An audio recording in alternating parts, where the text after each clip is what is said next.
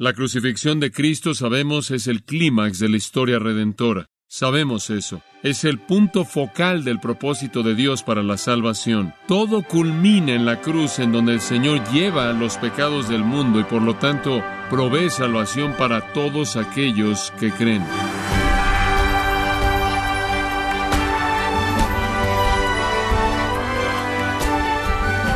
Sea usted bienvenido a Gracia a vosotros con el pastor John MacArthur. Si la primera página de un periódico incluyera las palabras traición, arresto, tortura física y una muerte espeluznante, cualquiera pensaría que se trata de un asesinato. Sin embargo, estas palabras describen la noche en que Cristo humildemente fue a la cruz para llevar en sí mismo el castigo de pecadores. Pero, estimado oyente, ¿cómo deberíamos recordar esta fecha tan especial?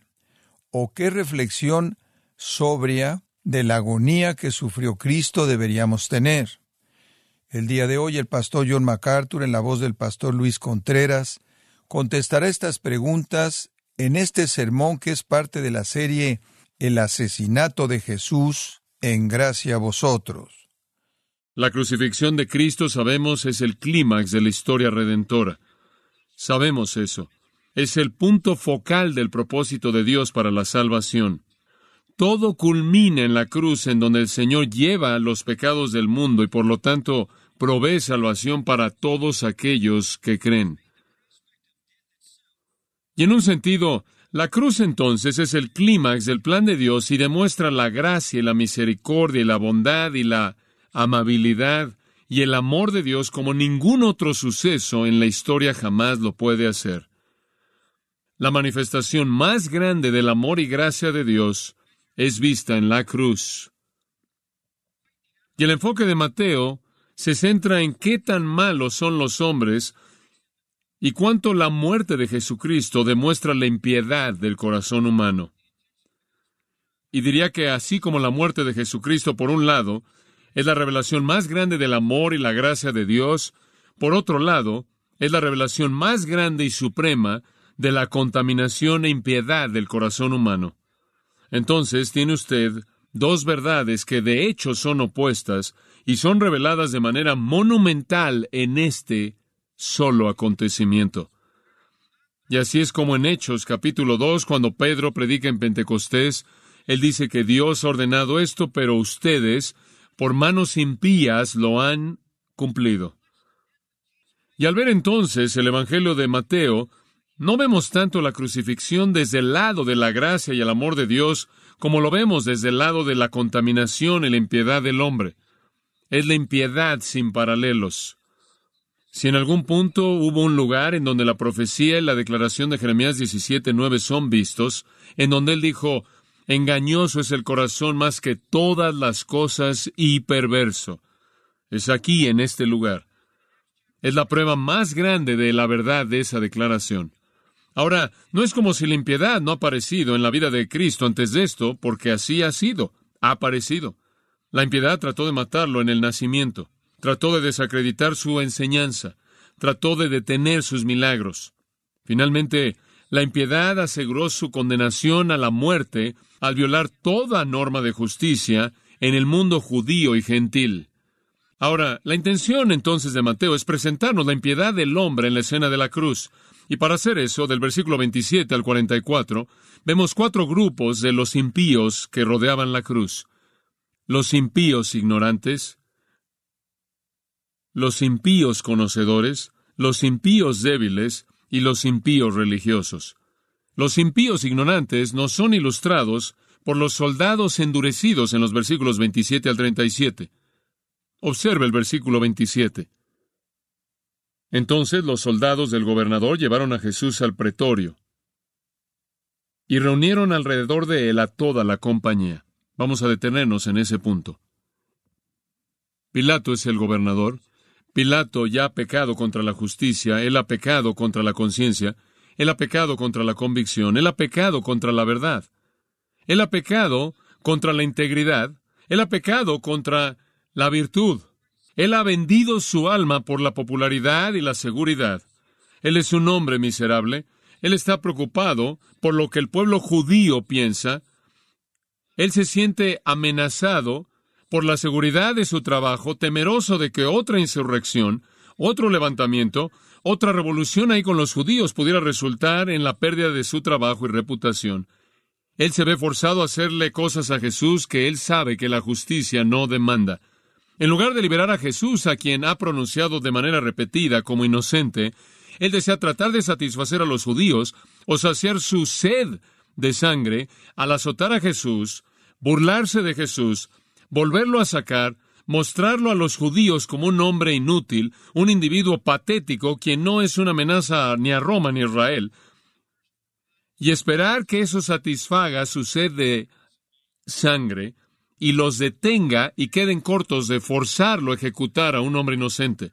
Entonces, conforme nuestro pasaje abre, Jesús ya había soportado los azotes mencionados en el versículo 26. Él ha sido atado a un poste por sus manos, sus pies quedaron suspendidos en el suelo de tal manera que su cuerpo estaba estirado. Dos hombres, uno de cada lado, soldados romanos, tienen mangos de madera en sus manos, a los cuales tienen amarrados tiras de piel, al final de los cuales se encuentran pedazos de roca y hueso y metal que han sido afilados para que tengan el filo de un cuchillo, y proceden a lacerar el cuerpo de Jesucristo de manera extensiva hasta que la sangre está saliendo por todo su cuerpo y sus partes internas son visibles. Este es el primer esfuerzo por satisfacer a la multitud que está sedienta de sangre. Esto es llevado a cabo por los soldados. Después del azote y antes de la crucifixión, el cual es mencionado simplemente de manera resumida en el versículo 26, pero después de los azotes, la escena entonces toma lugar en el versículo 27. Entonces los soldados del gobernador llevaron a Jesús al pretorio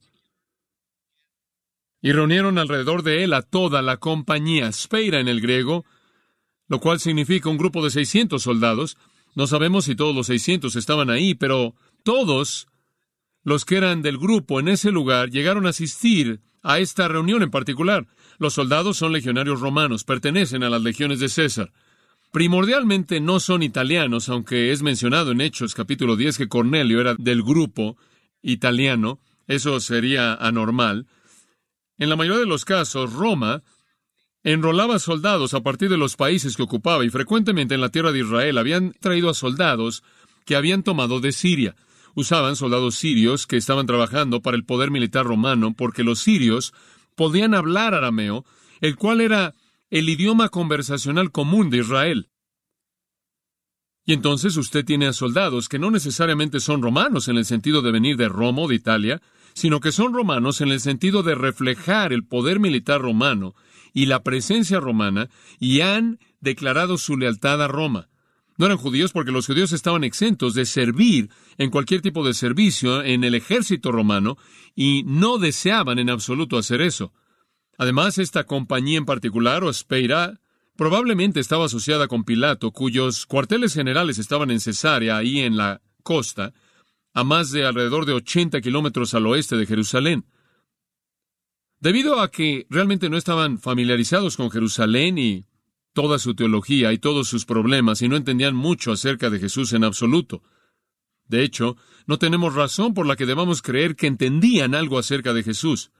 Él simplemente era un prisionero para ellos y alguien que les parecía muy curioso, porque no conocían con frecuencia prisioneros que decían ser un rey, y de cualquier manera no tan patéticos como este hombre en particular. Y debido a que habían sido traídos, sin duda alguna, con Pilato desde Cesarea, realmente no saben todas las cosas que eran verdad acerca de Jesús y todo lo que él decía. Entonces lo que hicieron lo hicieron en ignorancia. Ellos representaban a los impíos ignorantes que son vistos alrededor de la cruz. Sin duda alguna ellos ven a Jesús como una figura, como una persona extraña y patética. Ya para cuando Él llega a este momento, verlo es una tragedia. Su rostro ha sido abofeteado repetidamente, ha sido golpeado hasta que está hinchado y golpeado. Le han escupido de tal manera que su rostro está cubierto de saliva. Su cuerpo ahora está lacerado y él está sangrando de manera abundante de los hombros para abajo. Ellos saben que supuestamente es un rey porque el pueblo está gritando acerca de su declaración de ser rey. Ellos saben que el pueblo lo quiere muerto. Lo ven como un charlatán, un farsante más bien patético, quizás mentalmente afectado, y alguien digno solo de su burla. Y cuando a lo largo de todo este encuentro entero con ellos, él nunca dice una sola cosa. Y sin duda alguna ellos cuestionaron la inteligencia de él y quizás hasta su facultad de razonamiento. Ellos juegan con él como si fuera un payaso, como si jugaran con un niño retrasado en la calle. Son fríos, son indiferentes y son ignorantes. Y este farsante que parece tener una deficiencia mental no es nada más que el objeto de sus bromas. Y entonces, bajo la tutela de Pilato, se burlan de la declaración de Jesús de ser rey, porque eso es parte del plan de Pilato. Ahora, los soldados, no creo yo, que hicieron esto de manera independiente de Pilato. Creo que lo hicieron bajo su ojo supervisor. Porque cuando el Evangelio de Juan nos dice que Jesús más tarde fue sacado a la multitud después de haber sido azotado, y en este atuendo del rey con el cual lo visten, dice que sacaron a Jesús y Pilato también salió. Entonces Pilato debe haber estado allá atrás en el pretorio, consciente por lo menos de lo que estaba pasando, y viéndolo con cierto favor y queriendo que Jesús estuviera en las condiciones de aparecer como un rey farsante, para que fuera sacado a los judíos para que ellos vieran lo insensato, lo torpe, lo tonto que era su declaración de que este hombre era una amenaza a Roma o Israel y ya sangrando de los azotes que le abrieron su carne, y con la sangre fluyendo por todo su cuerpo, la agonía en todo nervio, su cuerpo entero estaba sacudiéndose en un dolor atormentador. Y él se vuelve ahora el objeto del ridículo de los soldados conforme ellos se reúnen alrededor de él y comienzan con su pequeño juego. Lo primero que hicieron fue desnudarlo, lo desnudaron. Les encanta hacer esto. No hacen esto a fuerzas. No quieren a los judíos, de hecho odian a los judíos. Han tenido muchos problemas con ellos. Y cualquier manera en la que puedan ellos burlarse de ellos, lo pueden disfrutar profundamente. Y entonces hay cierto tipo de gusto en lo que hacen. Y por cierto, no hay judíos en el pretorio. La Biblia nos dice que no entraban ahí, no fuera que se contaminaran y de esta manera quedaran incapacitados para celebrar la Pascua al entrar a un lugar gentil que los contaminaba. Entonces aquí están todos estos soldados. No hay nadie ahí a su alrededor a quien puedan rendir cuentas de una naturaleza judía. Ellos hacen exactamente lo que quieren hacerle a este individuo, realmente no lo conocen, no saben quién es, él nunca se ha opuesto a los propósitos de ellos, Él nunca ha violado sus metas o objetivos o motivos, Él nunca ha demostrado prejuicio contra ellos, no tienen idea de quién es Él. Sin embargo, no hay interés alguno por aliviar la agonía de Él. No hay, entre comillas, una leche de bondad humana. No hay preocupación por su sufrimiento, no hay interés en curar sus heridas, no hay sentido de justicia. Únicamente están inclinados en la diversión de agravar su agonía. Han sido preparados para torturar, han sido preparados para matar. Tienen sed de sangre, de maldad, y expresan la impiedad del corazón humano en un retrato definitivo de impiedad que es ignorante. Ellos realmente reflejan a su padre, el diablo, quien es un león rugiente buscando a quien devorar. Ellos encuentran su gran gozo en incrementar el dolor que Jesucristo soporta. No tienen bondad y no tienen compasión. Ahora, cuando Jesús fue azotado, obviamente él estaba desnudo. Y después de que terminaban los azotes, le volvieron a colocar su atuendo interior, su túnica interior. Y solo se puede imaginar el dolor que eso le hubiera causado, una tela áspera colocada sobre heridas abiertas y eso se ha quedado sobre él durante un tiempo conforme él es traído de regreso al pretorio. Y ahora es tiempo para que comience su pequeño juego y sin duda alguna, sin misericordia alguna, le arrancan esa túnica de su cabeza, exponiendo de nuevo sus heridas. Lo desnudan, ekduo significa desvestir. Y después dice en el versículo 28, le echaron encima un manto de escarlata. En algún lugar ahí en el pavimento, en el Gábita, en el pretorio de Pilato, hay un manto escarlata descartado, un manto que uno de los soldados usaba como una prenda exterior, una tela áspera, una tela pesada que era usada para mantenerlo caliente. Mateo dice que era de color escarlata. Juan nos dice que era púrpura. La diferencia entre escarlata y púrpura no es muy grande y una túnica como esa en el sol, y siendo ya muy vieja, y se podía despintar en ciertos lugares, quizás de manera general, de tal manera que ha perdido su color verdadero. Pero por otro lado era escarlata, por lo menos para Mateo, pero púrpura para Juan. Debe haber habido una razón para ello. Pudo haber sido simplemente la percepción del color. Además, pudo haber sido que en la mente de Juan él sabía que buscaba representar una túnica púrpura, porque el púrpura era el color de la majestad y estaban burlándose de él como rey. Mateo, para él simplemente es una túnica escarlata. Pero para Juan se vuelve una túnica púrpura porque su intención fue usarla así para representarlo como algún tipo de rey. Y entonces le colocan la túnica escarlata, intentando representar la túnica púrpura para burlarse de él como si fuera algún rey. No sé si alguna vez ha pensado en esto, pero nos dice en Isaías 1.18 que aunque vuestros pecados fueran como escarlata, y me parece que puedo ver la túnica escarlata, que está cubriendo la carne de Jesús el símbolo de que está llevando nuestros pecados escarlata. ¿Puede ver eso? Él llevó nuestros pecados. El que no conoció pecado por nosotros fue hecho pecado. Una imitación de burla de su realeza. Después, en el versículo 29, dice, y pusieron sobre su cabeza una corona, unas téfanos de espinas, acanta. No sabemos qué planta es, solo sabemos que eran espinas, y hay muchas plantas que pudieron haberse usado en Palestina en ese entonces. Esto tenía la intención de ser una imitación barata y dolorosa de la corona real que estaba en toda moneda con la imagen de Tiberio César. En cada una de sus monedas en donde estaba su rostro, él tenía esa corona.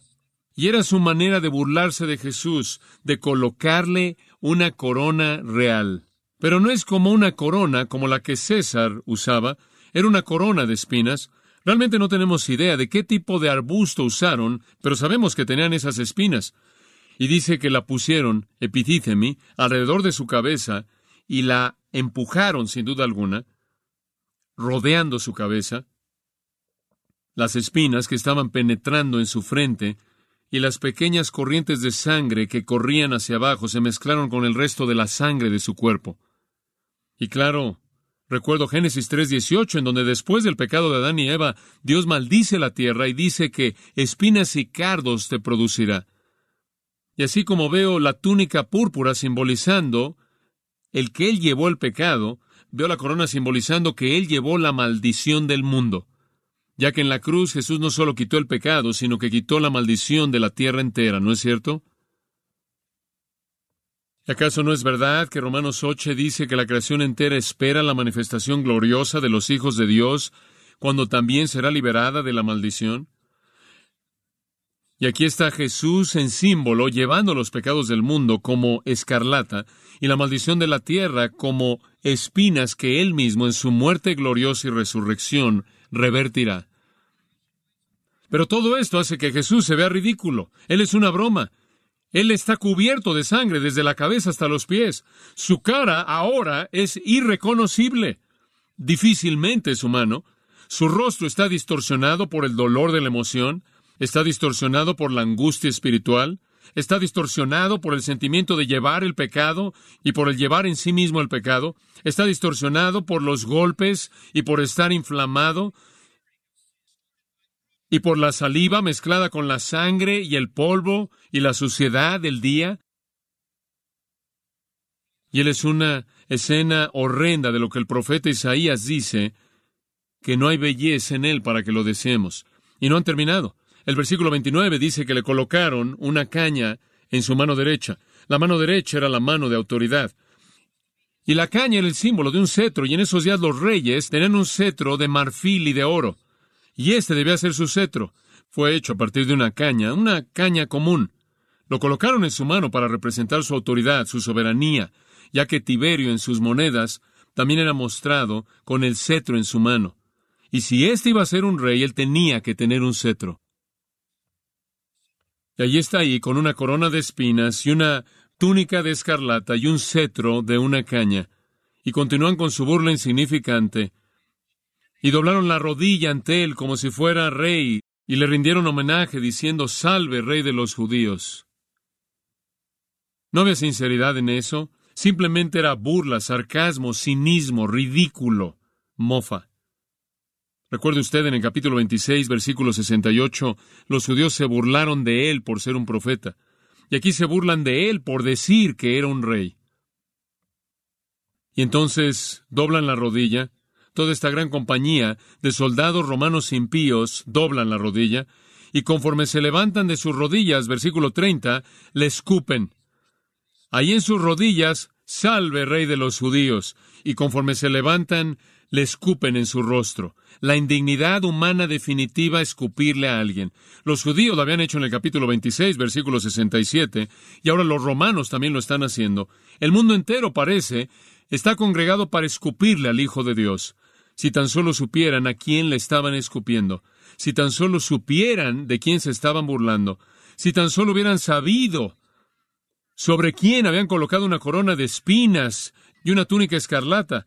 Si tuvieran alguna idea o se puede imaginar usted cómo es el infierno en la actualidad para esas personas que en ese día le escupieron a Jesús. Puede imaginarse qué debieron haber pensado conforme recordaban que un día, cuando todo parecía ser tan divertido en el salón del juicio de Pilato, y entonces continúan avanzando aún más en su pequeño juego en el versículo 30, al quitarle la caña de su mano derecha, y el texto griego dice, pegándole de manera repetida en la cabeza. Más golpes, ya hubieron bofetadas, ya hubieron golpes con el puño, ya le escupieron y ahora le están pegando repetidamente en la cabeza con esta caña. ¿Por qué estaban haciendo eso? No fue de manera particular para meter las espinas a mayor profundidad en su frente, aunque ciertamente tuvo ese efecto. Ellos hicieron esto primordialmente para mostrar qué burla era la autoridad de él. ¿Qué tipo de rey eres tú? Que podemos quitarte el mismo cetro de tu mano y golpearte en la cabeza con él. Tu soberanía es una burla. Tu realeza es una broma. Cualquier persona que puede escupirle a un rey y pegar en la cabeza con su propio cetro y que nadie le pase en castigo por lo que hizo es algún tipo de rey. Eres una farsa. En Juan capítulo 19, versículo 3, Juan añade en la misma escena, y seguían pegándole. Es una escena increíble de maldad humana. Y no es que tienen algo en contra de él, ni siquiera lo conocen. Es la depravación del corazón humano, cuando se le da la oportunidad de hacer lo que quiera para hacer esto inconcebible. Es un entretenimiento brutal. Y aunque Él lo soporta todo, Él no dice nada. Él no se resiste. Él no dice nada. Él está dispuesto a sufrir por los pecadores. Sufrir no solo la muerte en la cruz, sino todo lo que vino junto con ella. Él cumplirá su llamado. Él soportó tal contradicción de pecadores, dice en Hebreos 12.3. Él lo soportó todo y él sabía que iba a venir. En el capítulo 20, recuerde usted lo que dijo en el capítulo 20, le dijo a sus discípulos, versículo 18, vamos a Jerusalén, el Hijo del Hombre será traicionado, los principales sacerdotes y los escribas, y lo condenarán a la muerte, y en el versículo 19, y lo entregarán a los gentiles para burlarse, azotarlo y crucificarlo, y en el tercer día él resucitará, y él estaba cumpliendo con la agenda. Él había estado con los judíos, ahora estaba con los gentiles y se estaban burlando de él y después lo crucificarían. Él estaba cumpliendo todo de acuerdo con la agenda. En silencio lo soportó todo. Humillación, agonía, dolor más allá de lo que podemos creer. Después de que Jesús es vestido así como este rey, Pilato entonces sale con él delante de la multitud judía. Juan 19, 5 al 16 describe la escena entera y él dice, He aquí el hombre, como si dijera, ¿no es suficiente? Y todos comienzan a gritar, crucifícale, crucifícale, crucifícale. Y Pilato no quiere hacer esto, entonces él les dice, ustedes tómenlo y crucifíquenlo, y no lo van a hacer. Quieren que esto sea hecho legalmente y forzan a Pilato. Y le dicen, si tú no lo haces, no eres amigo de César. Como si le estuvieran diciendo, te vamos a reportar otra vez a César si haces esto y vas a estar en problemas con él por no poder controlar al pueblo sobre el cual tú estás ejerciendo poder. Y después Pilato dice, ¿crucificaré a vuestro rey? Y ellos dijeron, no tenemos rey más que César. Y en esa declaración encontramos la culminación de la apostasía de la nación de Israel. Ellos no tenían a Dios. Su rey era César, lo dijeron, está en su propia boca, la apostasía de la nación de Israel. Entonces, Pilato quedó sin salida con Jesús y él determinó entonces que él no tenía opción alguna más que crucificarlo. Entonces el versículo 31 dice, Después de haberle escarnecido, le quitaron el manto. Y ahora recuerde, Mateo se salta la porción que Juan cubre. Mateo simplemente está resumiendo. Le quitaron la túnica, le quitaron eso, esa túnica, esa túnica pesada, escarlata, le quitaron la caña de sus manos, no sabemos si le dejaron la corona o no, las escrituras no dicen, y le pusieron sus vestidos. Ahora lo sacaron del pretorio para crucificarle. La manera más terrible de morir.